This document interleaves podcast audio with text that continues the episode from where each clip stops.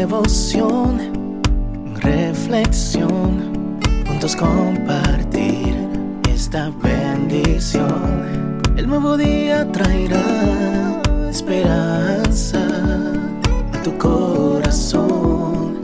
Qué bendición. Darwin Rodríguez, el podcast. Meditaciones matinales para adultos sobre tierra firme, escrita por el pastor Mark Finley.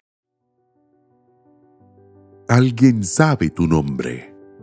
A este abre el portero, y las ovejas oyen su voz, y a sus ovejas llama por nombre, y las saca. Juan 10:3.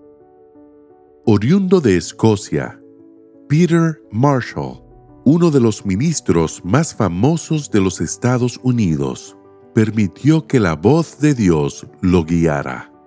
De niño, al regresar a su casa en la noche, decidió cortar camino cruzando un páramo lleno de canteras de piedra caliza. Como conocía bien el terreno, pensó que podría atravesarlo sin problemas. Aunque el cielo sin estrellas se veía oscuro como un manto negro, Peter se lanzó a andar, saltando entre las rocas y los brezos. De vez en cuando, oía el balido lejano de alguna oveja, el vuelo agitado de una que otra ave o el viento que soplaba en el brezal. Por lo demás, se encontraba totalmente solo. De pronto, oyó una voz que lo llamó con urgencia. Peter, sobresaltado, contestó. Sí, ¿quién me llama? ¿Qué quieres? Nadie respondió solo un poco de viento sobre el brezal desierto. Pensó entonces que tal vez solo le había parecido oír aquella voz. Siguió caminando, pero nuevamente la voz lo llamó aún con más urgencia. ¡Peter! ¡Peter! Se paró en seco y aguzó la mirada en el afán de distinguir algo o a alguien en la oscuridad. ¿Quién estaría allí? Al inclinarse hacia adelante, tropezó y cayó sobre sus rodillas. Extendiendo la mano para tentear el suelo delante de él, Peter notó solo aire, una cantera.